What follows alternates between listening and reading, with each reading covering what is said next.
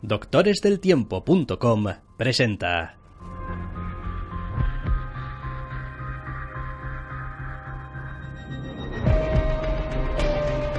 Zascandileando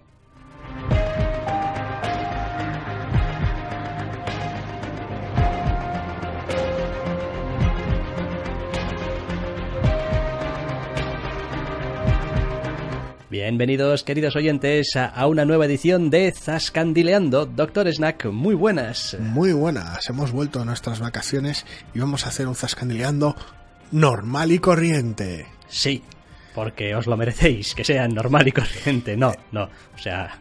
Más que nada, vamos, quiero decir, no, no va a ser lo mismo que el Entre Comics que hemos grabado esta semana con toda una locura de las novedades que nos habíamos perdido.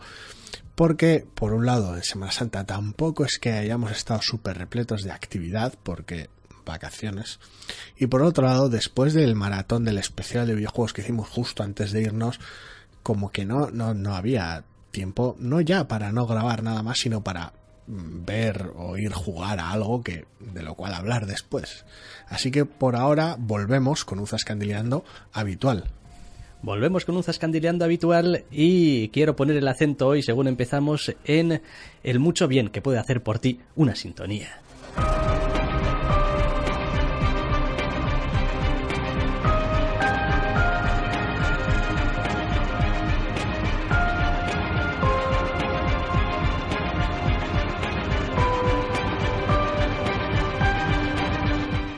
Porque yo creo que todo el mundo que ha visto esta serie reconoce inmediatamente que esto es de Daredevil. Pues sí. Segunda temporada. En marcha, bueno, en marcha. Segunda temporada en Netflix, así que pum, toda la temporada en tu cara. Eh, Ya lo hemos dicho varias veces, no maratoneamos series. No, salvo... Salvo que sea agosto esté muy aburrido y vuelva a recaer en Evangelion otra vez. no, normalmente no maratoneamos series y mucho menos si no las tenemos vistas. De todas maneras, eh, bueno, hemos visto ya dos, tres capítulos. Tres. Tres capítulos, ya un tercio casi casi de la temporada de Daredevil, porque... ¿eh? Y lo cierto es que yo sí que tenía cierta curiosidad por ver un poquito cuál iba a ser el tono con el que iba a volver, porque después de la primera temporada, y sin entrar demasiado en spoilers, pero simplemente diremos que, digamos, el tono superheroico se fue acentuando conforme iba avanzando la temporada. Eh, Es como, ¿y, ahora qué? eso es. ¿Y ahora cuál va a ser el, el- el- el tono? ¿Cuál va a ser el enfoque de esto? Lo cual es un poco una duda rara, porque después de una primera temporada en general como a regañadientes, como bueno, hasta qué punto salgo a la calle y le pego a los malos y tal, con eso quitado del, del, del escenario y con tu traje y tus cosas y tus tal vez cosas más normales de, una adaptación de Daredevil, es raro que cuando estás en terreno cotidiano, por decirlo, de alguna manera, surjan las dudas. Y es porque la adaptación ha conseguido hacer que aquellos que nos ha gustado y nos hemos quedado enganchados entremos en su ritmo. Y de ahí que surjan esas dudas. Dudas que creo que quedan disipadas al momento. Sí, la verdad es que esta serie tiene una gran capacidad para, digamos, eh, volver a convencerte muy rápido de lo que hace bien y de lo que no hace bien. Que, en fin, tampoco son tantas cosas las que no hace bien, la verdad. Yo esta segunda temporada le estoy viendo como más cómoda a la serie, a pesar de que el conflicto en sí mismo en el que está metido nuestro pobre protagonista tiene unos tintes que es complicado mantener bajo control. Ese es el tipo de situación que debería escalar muy rápido. Yo creo que para nadie es ningún spoiler decir que quién es el malo de esta segunda temporada. Vaya, porque lo han anunciado, creo, por activa, por pasiva. Sí, al menos por ahora eh, tenemos al castigador en escena. Que bueno, lo del malo de la temporada es de dudar.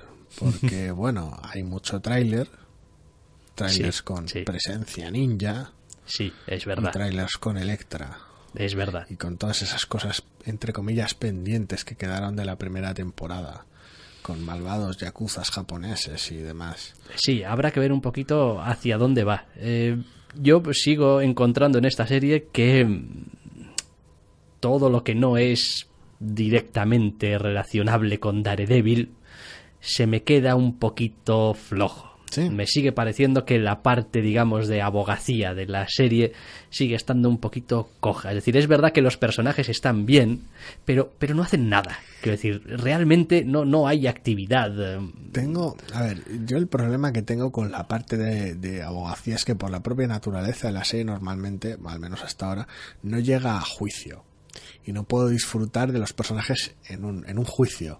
Claro, Que es algo que nos encanta, hemos dicho ya mil veces las películas o las series con, con juicios, legal drama ahí, nos encanta. Y es una pena que no llegue a eso. Sí, pero quiero decir, es uno de los elementos también característicos del TVO. No es realmente que digas, no, bueno, es que Daredevil siempre ha ido de que les pega a los malos y los juicios es algo pues que está ahí como, digamos, eh, como los trabajos que van Sí. pasando de Peter Parker, ¿no? que, que es casi lo de menos. Porque bueno, cada, cada etapa tiene un trabajo distinto Como y a quién le importa, ¿no? Sí, pero no, Daredevil... siempre depende de la etapa, pero sí. A veces hay más, a veces Sí. menos. Y, hombre, eh, aquí lo están utilizando un poquito aprovechando, bueno, pues lo aprovechamos para que sea el gancho de, lo aprovechamos para sacar algo de información, lo aprovechamos para hacer algo de exposición. Es una tarea más detectivesca que, que, que de la pura abogacía, como Eso tal, es. por decirlo de alguna manera. Es, es curioso porque es igual a nivel de trama.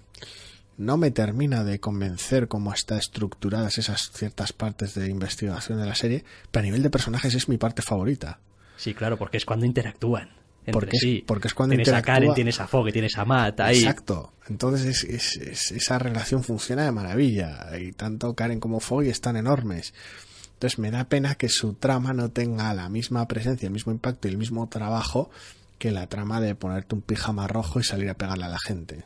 Entonces, Después, que nadie tenga dudas, la parte de ponerse un pijama rojo y salir a pegarle a la gente sigue estando, al menos hasta donde hemos visto hasta ahora, igual de bien que estaba en la primera temporada Pues sí. o más. Es decir, se siguen cascando una acción eh, muy, muy, muy, muy sucia, muy de, de- de- de golpe de estos que todo el mundo recibe un montón. sí, el, el pobre protagonista sigue recibiendo.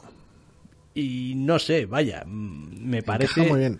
Se me ha hecho raro una decisión un poquito extravagante en, en el doblaje de la serie. ¿Por qué no traduces Punisher?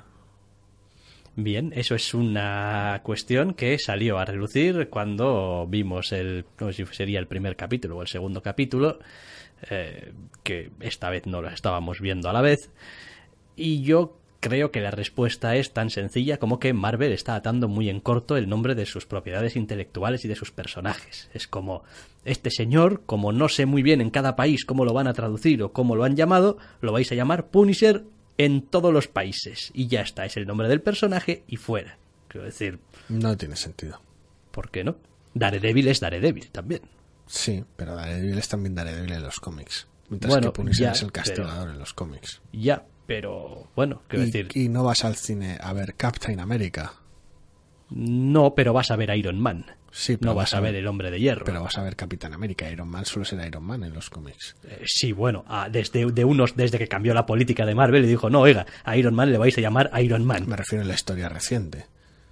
No, hombre, a ver, yo el hombre de hierro he leído, quiero decir, en mis años de chaval, el hombre de Eh, hierro sí, era el hombre pues, de hierro. Como iba diciendo, la historia reciente, no metas Bueno, bien, años últimos chaval en la 20 historia años. reciente. Pon últimos 20 años. En los Sí. últimos 20 años eso ha cambiado, pero bueno, ha pasado con muchísimos otros personajes, ¿eh? No sé. También, y yo Se creo me que es, raro. yo creo que es una simple cuestión de, de marca. Una cuestión legal. No sé, es curioso. Es, es, es algo curioso porque luego También es verdad que castigador quizás es un poco genérico, quiero decir, a ver, un poco genérico en el sentido de que no, igual no poder, no, no poder registrar igual mucho. Castigador, es como. No sé, si es un tema legal me entristece, si es una decisión simplemente de consistencia, de bueno, pues Daredevil es Daredevil y... pues, Bueno, tampoco sé cómo tradujeron. ¿Cómo tradujeron Kingpin? No lo sé porque no la vimos en no castellano. Y creo que no. ¿Se dice Kingpin en algún momento en la primera temporada? Creo que en algún momento se dice una o dos veces muy de pasada, muy al final, Sí. creo que sí. No sé, igual sí. Pues siempre es No como, no y- refiriéndose a él, sino que es el Kingpin de... Sí, el jefe de... Sí, el, el capo, el... Sí, no sé, no, no, no, no recuerdo.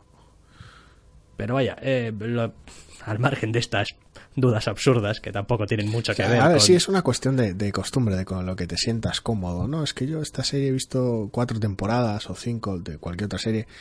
eh, en versión original veo una doblada, se me hace raro, ese tipo de cosas. Uno espera encontrarse con el castigador y de repente le dan un The Punisher y te quedas un poco como... ¿Eh? Bueno, lo demás también parece bastante eh, directo en su modo de afrontar eh, el rollo este de la amenaza, del malo, del villano, de lo que sea, el hecho de que no están haciendo ese rollo de bueno y eventualmente quizá estos señores se crucen sus caminos y tal y cual. Y no, es decir, esta, esta serie siempre ha sido bastante directa. Digo, decir, aquí te pillo, aquí te mato, si puedo. Y si no, pues lo volverá a intentar. Y si no, pues lo volverá a intentar. Y si no, pues lo volverá a intentar. Sí, ha sido un arranque de temporada bastante sopapo. Sí, sí, un, un, un sopapo, pero a ver, a- amoroso. El tercer capítulo, creo que es el último que hemos visto, tiene una escena de sopapeo Sí, que también. de estas de plano secuencia, falsiplano secuencia y tal, durante un rato largo, de decir, madre mía, la somanta de palos Sí, que, el está capítulo dando. en general bebe de un cómic relativamente conocido, clásico, de, de- de ambos personajes. Y bueno, no sé, no sé. Está, está bien, me ha gustado el comienzo, pero tengo un poco esta sensación de que eh, no sé cómo le va a funcionar cuando introduzca todos esos elementos que, que han prometido en, en el tráiler y demás. Es decir, cuando haya ninjas y electra y movidas, esto... Yo creo que le va a ir bien, porque en dividir realidad... el enfoque. Sí, porque en realidad eh, no hay mucho que discutir con un castigador. Quiero decir, oiga, eres un señor que va por ahí matando gente. Quiero decir, no tengo nada que discutir contigo, tengo que detenerte. O te pillo o no. Eso es. Y claro, tampoco puedes pasarte 10 capítulos continuamente, no sé. mm, es- Intentándolo y fallando. Eso es, y se me escapa, y otra semana más, y se me... es- Bueno, otra, otra semana más, otro capítulo más, y se me escapa, y otro capítulo más, y se me escapa. Digo, hombre, no, habrá que empezar a meter otros elementos para que le den un poquito de gracia también. Supongo, pero al no ser, al no tener esta naturaleza episódica como otras series de superhéroes, tú coges Flash y en Flash en una temporada tienes tro- tropocientos villanos, porque tienes muchos capítulos con tu villano de la semana. Aunque siga la metatrama, tienes tu villano de la semana. Aquí eso no pasa. Entonces, no sé, a ver, de alguna manera, mm, mm, no, no quiero que una trama le coma la tostada a la otra. Me parece que es difícil encontrar un equilibrio, porque claro, el, el cruce entre el castigador y Daredevil puede ser y está siendo muy interesante al principio, y una vez que entre Electra, que es vital prácticamente para el personaje y que bueno, pues metes ninjas, Daredevil, metes ninjas, todo siempre funciona, mm, mm, de alguna manera me, me da miedo que, que puedan venir los ninjas y decir esto del castigador ya no importa tanto, o, si, o si lo tienes todo a la vez, ¿cómo consigues ordenar semejante Yo coctelera? creo que lo vas a tener todo a la vez en, el, en la clásica situación muy propia de Daredevil de, madre mía, tengo más eh, platos en el aire de los que puedo manejar a la vez. Y la cocina y- del infierno está ardiendo otra y, vez. y- tengo que tengo que manejarlo de alguna manera y, tengo que arreglarme y tengo que detener esto y No sé. la culpa y ese No sé. rollo Daredevil. Si alguien nos está oyendo y ya se ha visto la temporada entera, le están entrando la risa de, de ver si acertamos o no, o, o- o si nuestros temores son infundados Sí, o no. la verdad es que no sé si tiene mucho sentido hacer una de estas Es de hemos empezado a ver Daredevil cuando No, está, toda la serie está guay, toda la gusta. temporada A mí disponible. me gusta, es como esa, esa sensación de decir, por un lado, quien no haya empezado a ver le dice, ah, pues arranca de esta manera y arranca bien o arranca mal o lo que sea. Por otro, el que la haya visto dice, joder, vaya dos y tal. Me parece que es, es gracioso. ¿Por qué en no os am- veis los putos capítulos y dejáis de decir bobadas? En ambos, creo que des- desde ambas perspectivas podría ser gracioso. Es como bien si hemos acertado, bien si estamos totalmente equivocados, es cómico. Me, me- me resulta cómico. Sí, pero bueno, vaya, la serie ya para ahora tiene una personalidad muy, muy bien definida y... Sí. Quiero decir, el, el- el tono, los diálogos, la atmósfera que tiene, todo está ya como de, de serie muy, muy hecha, muy completada. Han conseguido que tenga, desde la primera temporada, han que tenga su propia personalidad y su propio ritmo, su manera de hacer las cosas, cosa que a otras, a otras de la familia le ha, le ha costado bastante más y todavía andan a trancas y barrancas. Y, y la verdad es que se agradece y ha arrancado muy bien. Ya veremos si los pocos errores que podía tener la primera o, o ciertos desbarajustes que se puedan dar por, por la dificultad de equilibrar ciertas cosas no lo estropean. Nah, yo creo que no, yo confío bastante en estos tíos. Hasta ahora no hay motivo para no hacerlo. Por eso, entonces, bueno, además, estas temporadas de 10 capítulos tienen esa cualidad de estar muy compactado todo y mira, te voy a contar, tienen la ventaja de poder contar, si quieren, muchas cosas, pero a la vez argumentalmente Sí, no, poquitas. y tienes la flexibilidad de cada capítulo te dura lo que te dé la gana. Entonces tienes herramientas tienes para, para adaptarlo. Que la temporada dura lo que dura, pero bueno, quiero decir, Si hay capítulos de 40 minutos, 40, si hay capítulos de 60, 60, les da igual. Entonces, en ese sentido puedes, puedes ir encajando las cosas como mejor te convenga, con lo cual tienes, con todo lo complicado que se va adelante un proyecto, así facilidades para que te salga bien.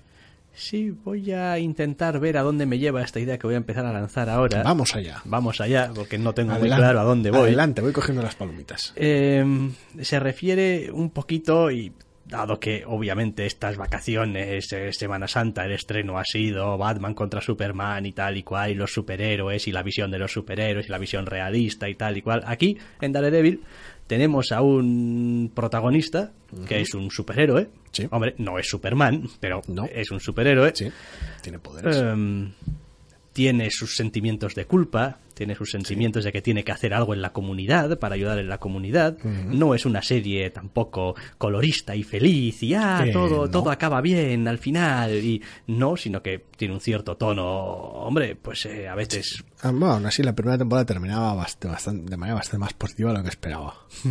pues los personajes se llevaban lo suyo, pero la situación global era positiva.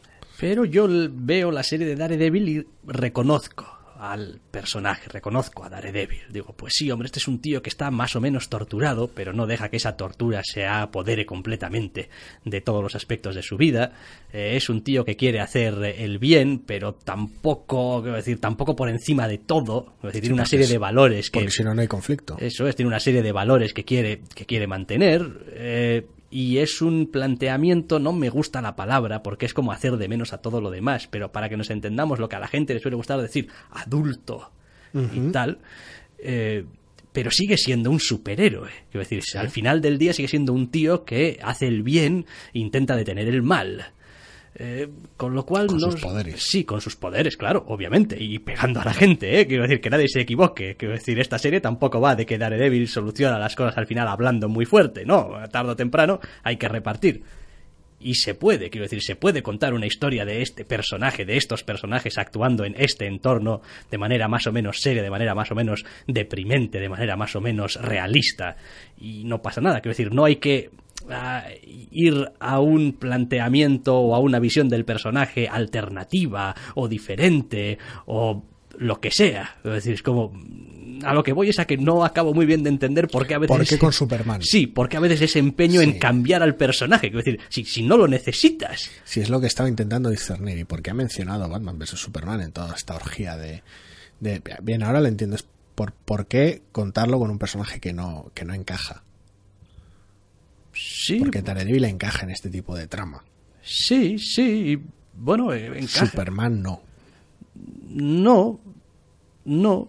Pero bueno, es decir, aunque, aunque quisieses encajar a este Superman que estamos teniendo en el cine, en, en, esta, en estas películas de este tono, no hace falta que Superman sea como es en las películas para que pueda moverse. Es decir, eh, Clark Kent o, Superman, Kal-El y, y- y Matt Murdock, Daredevil, eh, son completamente distintos como persona.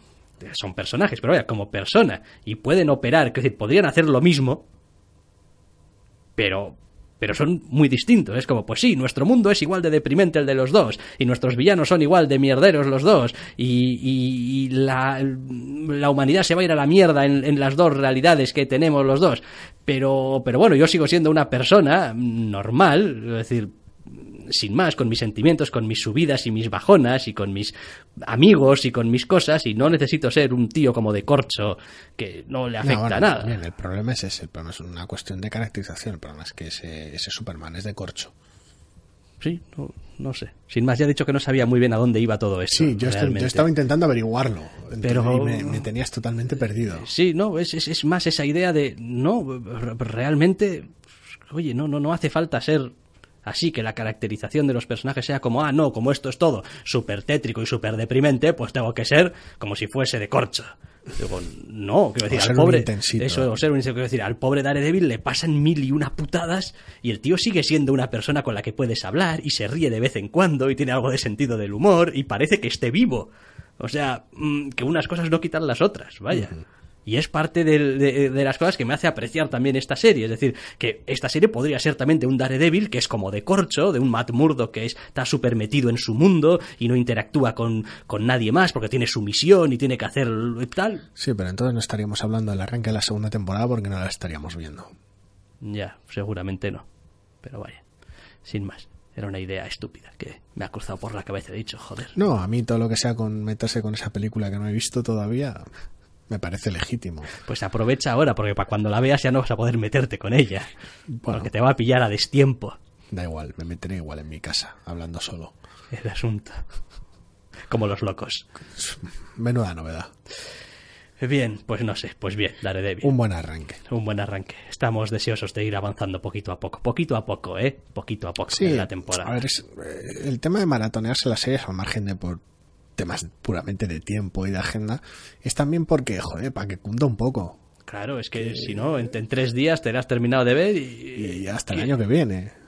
Y no. que dure un poquito de variedad también. Nos permite pues, ver un capítulo de esto, un capítulo del otro. Sí, sí, como por ejemplo de lo próximo de lo que vamos a hablar. Que con esto además ya hemos terminado la... ¿Qué temporada? Tercera. Tercera temporada ya.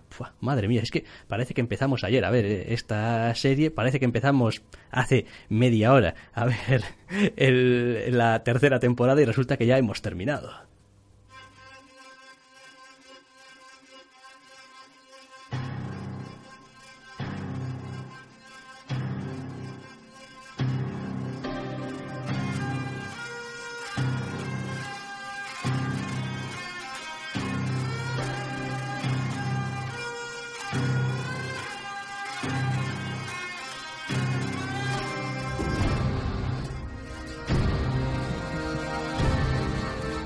¿Qué puedo decir? Pues que a mí me tiene bastante enamorado esta serie, la verdad. Que ya me tenía enamorado en la segunda temporada.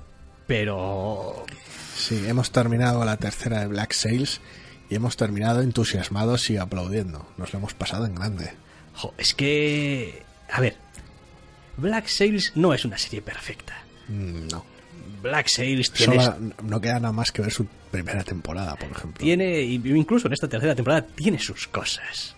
Sí, menos que en otras temporadas, pero Tiene algunas de esas cosas que dices tú, hombre, yo entiendo lo que quieres hacer, pero, pero la manera esta que, que, que, está casi encontrado, ¿no? Como para transmitirlo, como que no parece la más óptima, sobre todo cuando me das un poco el coñazo cada capítulo con ella, ¿no? Hasta determinado punto de la temporada. Pero es verdad que todo lo que prometía ese arranque de la temporada de sí, nuevos personajes, eh, nuevas tramas, eh, nuevas historias, en el fondo en el mismo, el mismo problema de siempre, un problema de egos y un problema de geopolítica bien gordo que aparentemente no tiene solución por mucho que se empeñen los personajes, eh, sigue estando ahí y se las han arreglado para hacer una tercera temporada muy interesante, sin parecer tampoco como que estaban continuamente haciendo trampas, eh, digamos, con los personajes y con las piezas para que aquello tuviese juego. No, porque todas las trampas que hace la serie las hace antes de que empiece la temporada. Porque ya lo comentamos en su momento, la temporada arranca unos pocos meses después de que terminase la segunda.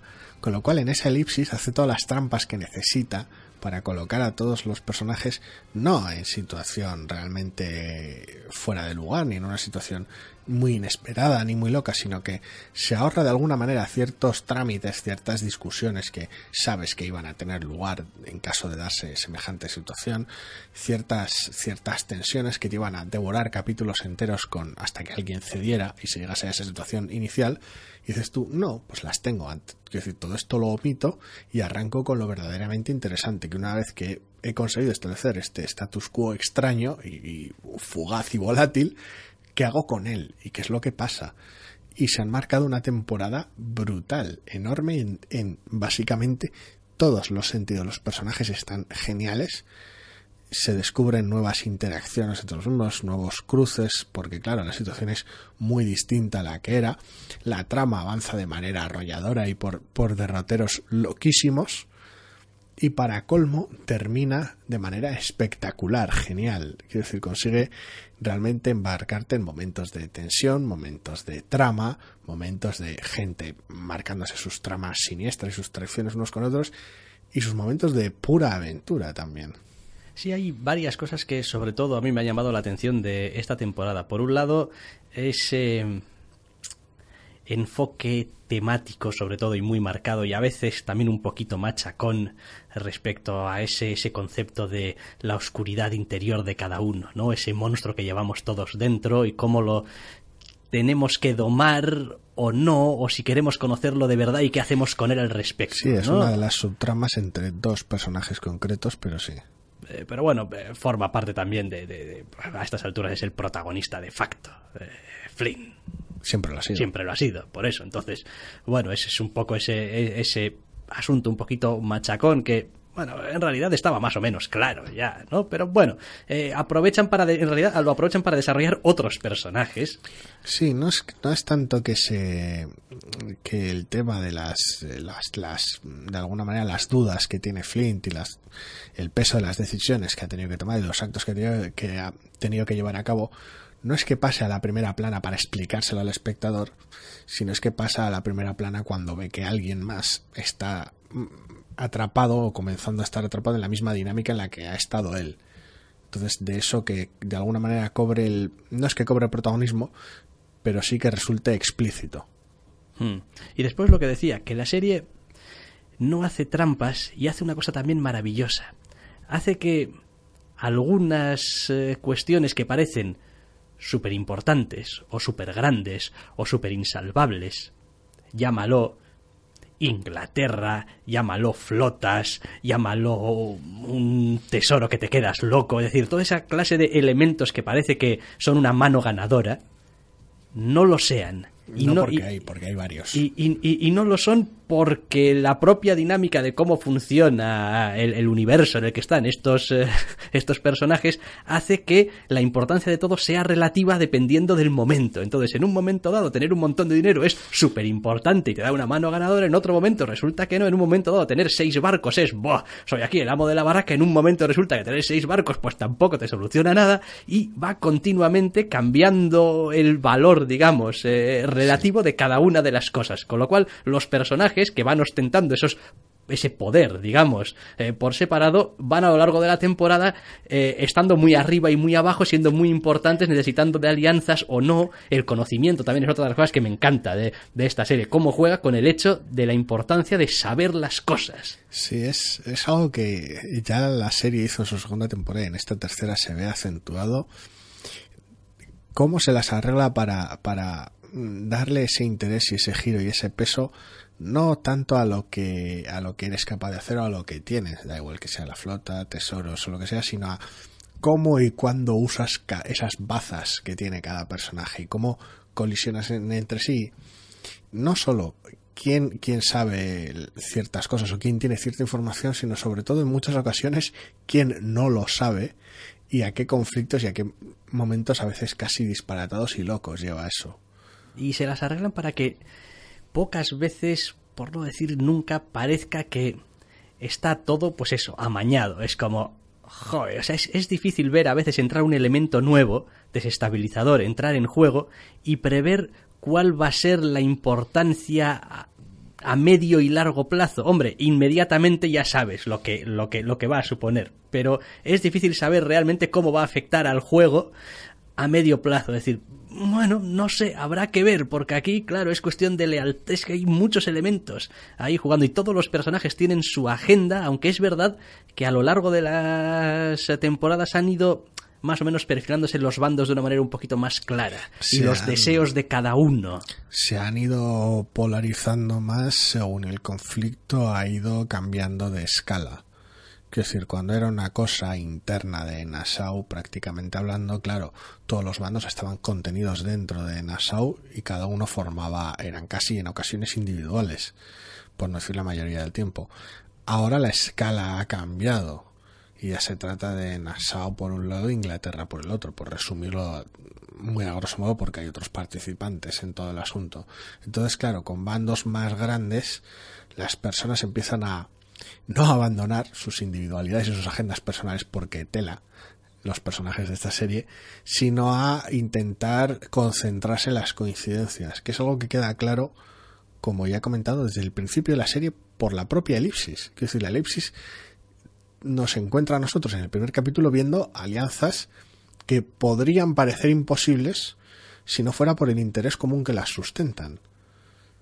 Y a partir de ese tipo Es de gracioso porque situaciones te oigo, es te oigo como bebe te- la serie. Porque te oigo hablar y no puedo evitar pensar en la situación política actual que tenemos cuando dices, bueno, al final los intereses comunes son los que, bueno, cada uno tiene su agenda, pero... Igual, igual es lo que hace falta es una elipsis. Igual me voy un par de meses a dormir a la cama y cuando me levante, igual las cosas han cambiado. Igual alguien se ha puesto de acuerdo con alguien para variar. Igual sí, es esa, es esa situación, ese arranque de temporada que nos tenía y, y esos a veces enemigos casi irreconciliables, esas situaciones súper tensas, esas traiciones muy locas con Eleanor de por medio y tal. Y arranca la temporada, han pasado meses, se las han tenido que arreglar y amigarse porque no les quedaba otra y por el sacrificio de, de algunos de los personajes. El papel que juega Rackham, aunque sea en ocasiones discreto, es también vital porque es el único lo suficientemente no, no, no humilde, sino, sino ya directamente débil, como para tener que ceder. ya no es una cuestión solo de ego, que a muchos de los personajes les sobra, a Rackham también. Pero Rackham no tiene la posibilidad de reforzar ese ego con actos. No, pero está muy bien. Entonces es el que les obliga a ceder cediendo él primero. Eso, eso te iba a decir. Es, es el tipo de personaje que, que hace que, que los de, que, que los demás puedan entrar también en una negociación y acceder. Porque, porque de repente eh, tú, que no cuentas con él para nada, si de repente cede ante alguien, ese alguien ya no está solo. Ahora es- son él y Raham. Entonces, Más te vale yo- que estés con ellos. Entonces, claro. No sé, es, es, es raro. A mí es un personaje que me encanta, aparte el actor hace, lo lleva a cabo muy bien, da igual que sean sus momentos más cómicos, más miserables o en ocasiones más dramáticos, o, o los momentos de bravuconada también. Pero en general eh, todo el reparto está genial. Además, esta temporada no es que haya consolidado ya un tema de la anterior, sino que la ha llevado directamente al 11 y son las escenas de acción. A nivel técnico, esta temporada es brillante lo que se han marcado en ella. Tiene varias escenas en varios capítulos que son de premio. Da igual que sean batallas, combates en el mar, tormentas. Tampoco, evidentemente, vamos a entrar a desglosar este tipo de situaciones, pero es una, una temporada no solo muy divertida y muy interesante, sino que además es espectacular gracias a eso. Sí, eso es algo además que hay que señalar porque en la medida de lo posible, hasta donde es humanamente posible, además optan siempre por, por efectos, eh, digamos, prácticos, eh, tirando del CGI. Hombre, esta serie tira mucho de, de CGI porque Qué no le, queda, no, no le queda más remedio, pero hay muchas cosas que están hechas, vamos, de verdad. Son, está, está la fisicidad de, de, de las escenas muchas veces Es es, muy palpable, es patente, y eso le da siempre ese toque, bueno, pues que cuando no se da, pues, pues hace cantar las, eh, las escenas. Y sí, no, yo estoy eh, encantado con, con esta serie, aunque conforme van avanzando las temporadas, eh, tampoco puedo quitarme un poquito de encima esa sensación de que hacia el final esto casi casi suena a precuela de, o nos va a dejar en una situación de... A ver, es en cierta medida es lo que es. Estamos hablando de que la serie toma prestada toma prestados personajes de la, de la isla del tesoro, los, los coge antes de que tenga lugar la novela y los, los, mezcla y los incrusta con personajes históricos, como bueno, con versiones propias, evidentemente, de personajes históricos. Entonces, claro, el revoltijo este de fanfiction súper loco y genial que se marca eh, da esa sensación a veces en ocasiones casi de no tanto de precuela, como podría parecer en la primera temporada, sino de, de guiño hacia bien sea el personaje histórico, bien sea el personaje ficticio. Otra cosa que hace bien también esta serie, a pesar de que tiene su violencia, tiene su acción, obviamente hay bajas aquí o allá, es decir, al final es ley de La vida de la, de la narrativa, la gente, la gente muere, pero no es un recurso del que abuse ni con el que amenace. Mm, No, no. A diferencia de otras series, da igual que sea Juego de Tronos o The Walking Dead, la serie no, no, no genera esta sensación de, uh, en cualquier momento alguien muy loco le podría pegar un tiro a algún personaje con nombre y líneas de diálogo y, uh, tensión artificial. No, eso no, no sucede. Quiero decir, pasan, los personajes pueden morir en momentos coherentes y chocantes, pero en ningún momento se amenaza con ello, en ningún momento se, se crea, se, se utiliza de forma artificial para ir construyendo tensión, amenazando no ya, no ya solo a los personajes, sino al propio espectador con ello, y cuando sucede, sobre todo si es un personaje más o menos central, sucede, es chocante y tiene un peso y una onda de choque que afecta. Ya sabemos los que hayan seguido la serie ya sabemos lo que pasa en la segunda temporada y eso es eso es decir afecta a los personajes afecta al entorno afecta a la serie en esa temporada y en la siguiente. Quiero decir es algo imprescindible. Si no lo contrario es abaratarlo. Sí y después también es un punto a favor de lo bien montadas que están las tramas. Es decir, la serie no necesita recurrir a ese tipo de recursos o de anticipaciones o de creación de tensión, porque es que lo que te está contando ya es muy interesante. Eso es. Los personajes los necesitas que estén haciendo lo que están haciendo. Quiero decir, no puedo estar continuamente amenazándote con que les va a pasar algo porque tienen un papel que cumplir y por eso los estás contando con esos personajes, porque son los protagonistas de la historia. A diferencia de otras, la serie es interesante por lo que está sucediendo y no por la promesa de lo que va a suceder. Eso no quita que no esté carente de anticipación hacia los grandes momentos, da igual que sean personales o da igual que sean batallas. Evidentemente la anticipación existe, pero la serie es interesante, al menos en esta tercera temporada, sobre todo lo han logrado todo el rato. Sí. Y después consiguen también hacer que los puntos de vista de los personajes que no siempre están en el mismo bando o ven las cosas de la misma manera, resulten coherentes y comprensibles. Y comprensibles no ya porque, ajaja, es que este es súper malo y entonces comprendo que quiere cosas súper malas. No, o sea, aquí los personajes eh, todos tienen una, una agenda, pero son, son humanos. O sea, quiero decir, no son, ajaja, yo soy el súper malo yo soy el súper bueno. No, quiero decir, aquí, hombre, buenos, buenos. A ver, tampoco hay muchos porque, porque es lo que es y estamos hablando de lo que estamos hablando.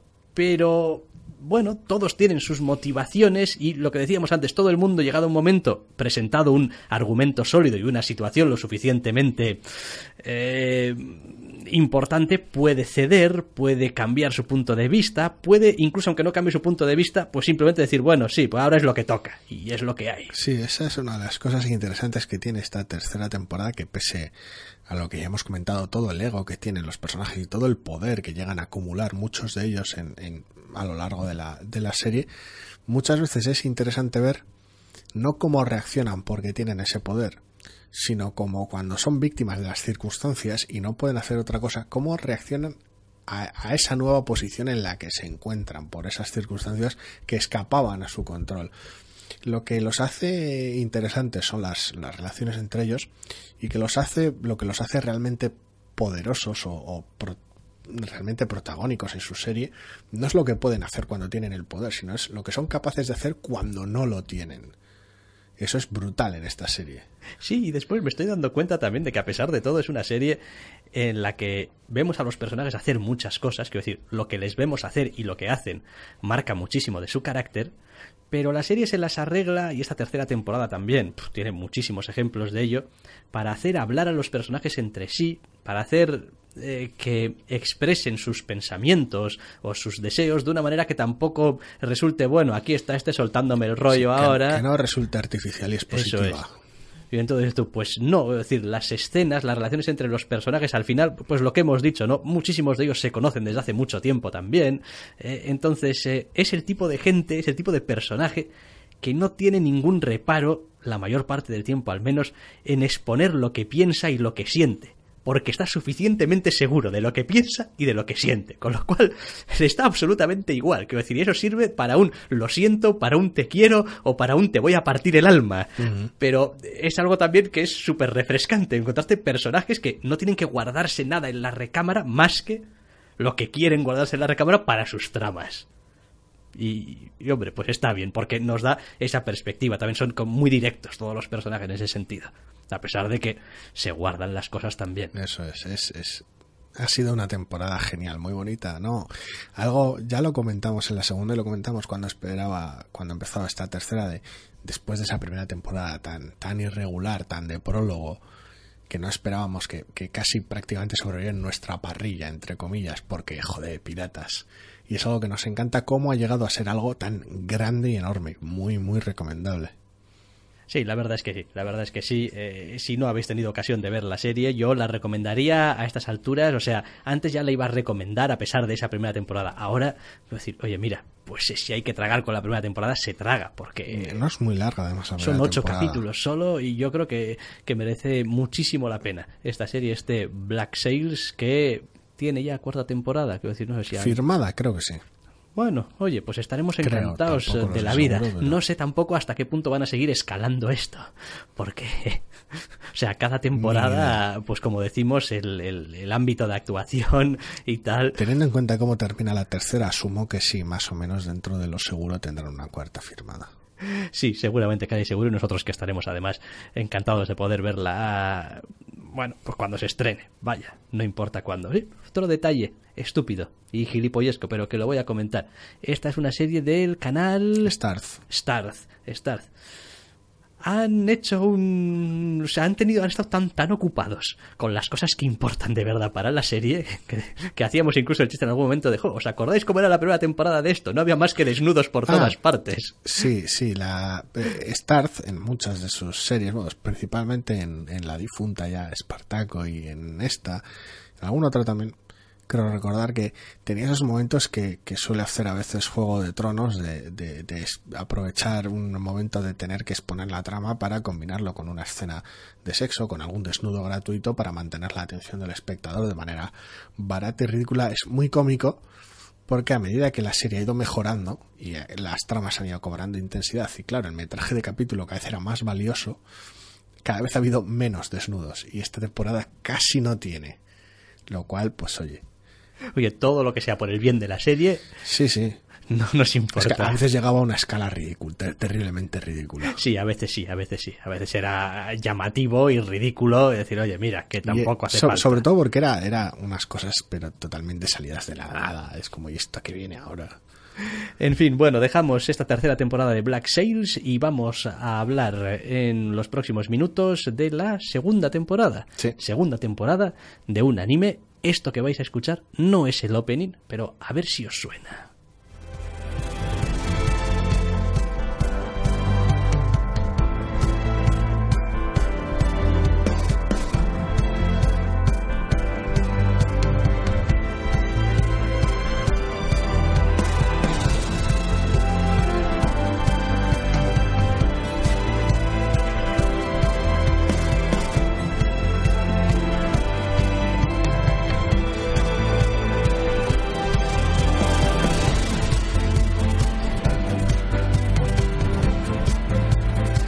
Se las han arreglado, ¿eh? Para hacer una segunda temporada de Haikyuu también muy interesante, con muchos retos, con muchos partidos también, y han pasado muchas cosas en veintitantos capítulos. A mí es una serie que me encanta. Eh, En general me gustan las, las dinámicas propias de los animes deportivos, todo este tema del esfuerzo, el trabajo en equipo, la superación. Son cosas muy clásicas que se suelen tocar de manera permanente en cualquier manga de la Jump, realmente. Pero me gusta, me gusta esta serie y su adaptación en anime que se aleja un poquito del estilo del manga, pero bueno, para bien en lo que a mí respecta, porque hace énfasis en una de las cosas que me gustan también de una de, o sea, de mi otra serie favorita de, de la Jump, que es One Piece, por decirlo de alguna manera, que es tomarse su tiempo para los secundarios y para los villanos. Vale que la definición de secundario y de villano en una serie deportiva difiere, como a compañero de equipo y rival, pero es esa sensación de que, de que la serie no sea una cosa hecha a mayor gloria del protagonista y el resto no sean más que elementos de la trama. Eso es algo que Haikyuu hacía muy bien en su primera temporada y que ha vuelto a hacer muy bien en esta segunda. Sí, de hecho, yo, si te digo la verdad, no entiendo esta serie con un solo protagonista, lo entiendo con una pareja de protagonistas, independientemente de que mm, pues uno igual pues eh, llame más la atención, saque más ruido, tenga más metraje, me da igual, lo que quieras, pero pero aquí Es el dúo aquí protagonista. es el, el dúo protagonista y después pues su equipo principalmente y lo que tú decías, los rivales, los contrarios, esos tíos que a veces no sabes muy bien de dónde los han sacado. Es, es genial porque además la primera temporada arrancaba con, con una dinámica muy concreta, con un ritmo muy concreto y adaptando muy bien el material al anime para terminar de una manera muy determinada y bastante atrevida, relativamente hablando. Y, y de alguna manera esa- esa segunda temporada casi tiene que recuperarse de la primera. Tiene que volver a coger ritmo casi desde cero, como si fuera casi una primera temporada. Y es muy interesante que lo logra básicamente aumentando las apuestas. Todo lo que hacía bien la primera lo vuelve a hacer ahora la segunda. Más personajes, más secundarios, más rivales, más encuentros, más, más momentos dramáticos. Y es genial. Más humor chorra. Más humor chorra también, sí.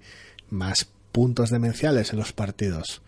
Y una de las cosas muy, muy bonitas que hace y que, y que evidencia lo comentado es esos momentos en los que solemos estar viendo la serie y, y, sale el comentario de joder, es que podían hacer una serie con cualquiera de los equipos a los que se enfrentan como equipo protagonista. Y es algo muy bonito. Sí, la verdad es que la serie trabaja muy bien. Eh, los personajes en general, quiero decir, le importa bastante poco que sean protagonistas o no porque la única diferencia que hay es pues el tiempo que les puede dedicar, pero no la atención que ponen en, en cómo te cuentan durante el tiempo que te lo están contando. Em, después, eh, esta segunda temporada tiene, tiene una cantidad de voleibol que se te va a la olla. O sea, decir, eh, tiene partidos y partidos y, partidos y entrenamientos y jugadas y rejugadas y, maneras de hacer esto y maneras de hacer lo otro.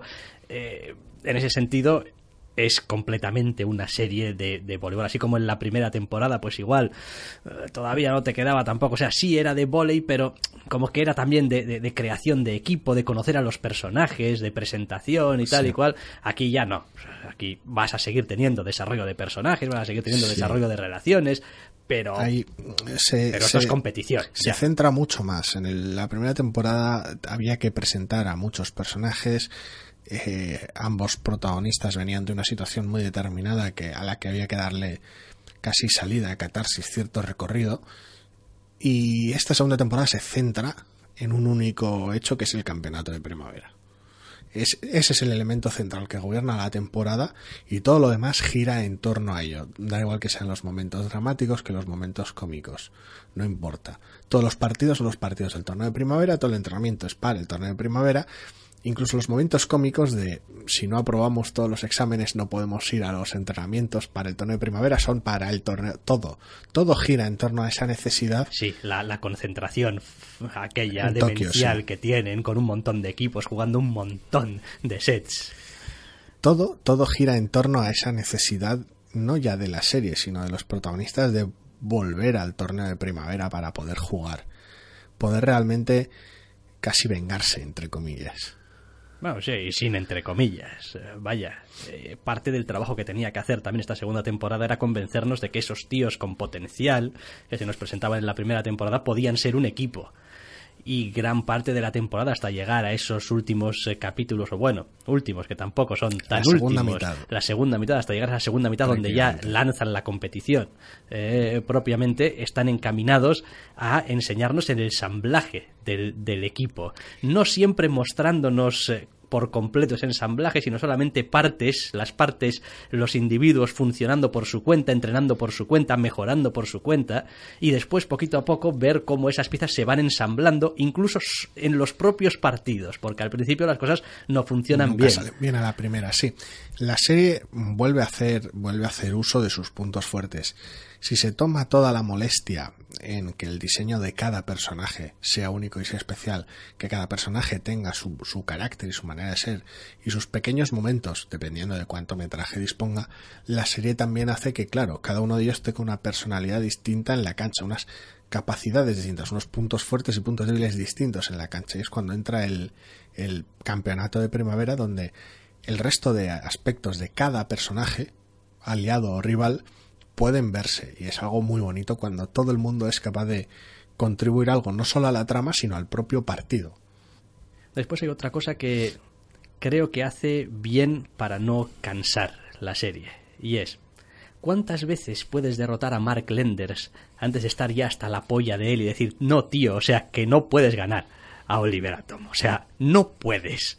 Entonces, claro, eh, si haces que los, el equipo protagonista se enfrente continuamente al mismo equipo, todo el equipo es el que le tengo y pierda continuamente o gane continuamente, claro, el asunto va a perder interés muy rápido. Eh, y La cuestión de monotonía. Claro, y, aquí se las arreglan para hacer que, como tú muy bien decías, al prestar tanta atención a cada uno de los equipos, a sus particularidades, a sus puntos fuertes, a sus debilidades y al hacerlos interesantes y únicos, cada partido, cada equipo que se nos presenta es un reto en sí mismo y es un partido que merece la pena jugarlo y ganarlo. Y no tienes por qué eh, llegar al final y ganar y después ir al siguiente y ganar, no, porque cada reto es cada partido. Cada partido es el partido. Es, es una cosa muy bonita. Eh, es ese, ese punto en el cual vale que One Piece, iba a decir en ocasiones, pero no, siempre mata por exceso. Es decir, hay momentos en los cuales, y ahora te vamos a meter un flashback de las motivaciones del villano. Correcto. ¿Qué van a ser? Cuatro capítulos para el villano. Y es como, hostia muchacho, vale que hay matices, hay que explorar, pero joder. Aquí no, evidentemente las cosas aquí funcionan de manera mucho más ágil, pero siempre hay ese pequeño momento, esa tal vez medio capítulo o unos cuantos minutos a decir, oye, este equipo, ¿por qué mierdas juega así? El capitán o el, da igual, el setter, cualquiera de las posiciones, este, ¿por qué funciona así? ¿Cuáles son las dinámicas? ¿Cómo han conseguido llegar hasta este punto en el torneo? Y está muy bien porque hace que cada partido, independientemente de que sea, da igual, una fase de grupos, un cuarto final, de, importa una mierda, hace que cada partido importe cada partido sea vital y por lo tanto cada partido sea interesante de ver. No son un montón de build-ups hasta el final. Cada uno de ellos es un final. Y lo que es mejor, cada uno de esos equipos te permite incorporar al rooster de personajes, aunque sea secundario, aunque sea solamente al imaginario del, del espectador, esos personajes que ya están dando vueltas ahí, que yo no tengo ni idea si después estos van a volver a aparecer, si no, si se van a cruzar, si no, pero, pero ya están ahí y tú ya los tienes y cuando ves a determinados personajes sabes quiénes y sabes cómo funciona y sabes es el tipo de cosa que, que yo eh, comparándolo un poquito con cómo podría ser campeones eh, dices tú, bueno, si alguna vez aquí hacen una especie de selección de Japón y tal, es a lo que iba. ya lo tienes eh, digamos, hecho. Quiero decir, el trabajo con los personajes, con los jugadores, con cómo funcionan, ya está más o menos hecho. La duda, la duda era distinta, porque si, da igual, es, de alguna manera es la, la serie con la cual comparar las demás deportivas campeones, básicamente Capitán Chubasa. Es como, vale, si haces una selección de Japón con los personajes de, de Oliver y Benji, es relativamente sencillo, porque los equipos estaban llenos de mucha gente que su peso era nulo. Sí, eso, eso, te llevaba a tener los clásicos eh, equipos en donde al parecer había, había un, portero, dos defensas y todo lo demás eran centrocampistas avanzados y delanteros, pero bueno. Sí, sí, mirabas y dices tú, de cada equipo puedo coger dos y el resto tres, tal vez, y el resto son, son relleno, por decirlo de alguna manera. Aquí es imposible. Es imposible. No, quiero decir, aunque, aunque cogieras, entre comillas, pretendidamente dos personajes. Es que el, equipo por entero cada son posición. Siete. El equipo entero, a ver, en la cancha tienes seis. Seis. Seis. Tienes tus cambios con el, con el libero, pero cada equipo son al menos doce jugadores. Bien, sí que es cierto que en el equipo protagonista tienes tres personajes que salen bastante menos, aunque uno de ellos recibe mucha más cancha en, en esta temporada. Bien, aunque solo cojas a los seis titulares, siete con el libero, siete personajes por equipo, cualquiera de esos siete, sobre todo cuanto más avanza la serie, son, son vitales. Y estamos hablando de que tienes más de media docena de equipos en esta temporada, porque tienes cuatro equipos, cada uno con su personalidad, sus técnicas, sus personajes distintos en la concentración de Tokio y otros cuatro o cinco en el torneo de primavera sí, sí, sí, sí, no digo yo que no. Es imposible y todos son, son realmente atractivos y llamativos, ¿vale? Que algunos que tal vez tienen menos experiencia o juegan tal vez peor o tienen unas dinámicas que no funcionan fuera de su elemento, por eso de alguna manera podrías omitirlos de esa ficticia selección. Pero habla, habla mucho por la serie el hecho de que sea difícil hacer tu alineación.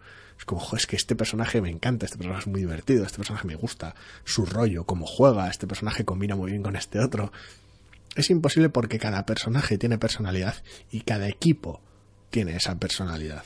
Sí, también hay otra cosa que me gusta mucho de este anime y es es un cliché, lo del trabajo en equipo. Sí. Todos ganamos, todos perdemos. Pero hay series deportivas donde cuando ganaba, ganaba Oliver. Y cuando perdía, perdía Oliver. Correcto. Es decir, y pasaba con cada equipo prácticamente lo mismo. Cuando ganaba, ganaba el capitán y cuando perdía, a veces el portero, dependiendo. Incluso de- no deportivas. eh, sí. Aquí realmente cuando gana, gana el equipo y cuando pierden, pierde el equipo. Quiero decir, eh, la dinámica del equipo, el, esa, esa cosa que igual tampoco tienes en el, en el fútbol, pero sí en el vóley de los puntos y tal, y los, los puntos, los ratos muertos entre punto y punto, las celebraciones de cada uno de los puntos, van mostrándote muy bien cuál es el el estatus anímico del, del equipo en cada momento, las, las miradas, las poses, las actitudes que tienen todos ellos, y realmente traslada muy bien. eso es, transmite esa sensación de que sí, joder, aquí cuando ganamos, ganamos todos. O sea, porque hacemos falta todos, porque, claro, es un poco el rollo baloncesto, ¿no? Que es que somos cinco solo en la cancha, quiero decir, si no estamos los cinco a lo que estamos, aquí no hay nada que hacer. No, y es esa, esa sensación un poco de, de cómo aprovechan esos puntos muertos, esos tiempos muertos, esos momentos de celebración para marcar los ritmos. Y cómo cada capítulo es capaz de dar muchas cosas en tan solo 20 minutos. Porque no tengo una sección que igual hay una elipsis y no muestro todos los puntos, ni mucho menos, porque no es una serie que se alargue de esa manera. Hay otra en la que muestro cada punto, cada golpe de cada punto. Ahora meto un flashback y lo cam- cambio los tonos. Ahora meto un tiempo muerto, meto a los personajes discutiendo. Se las apaña muy bien para, para jugar dinámicamente con el ritmo.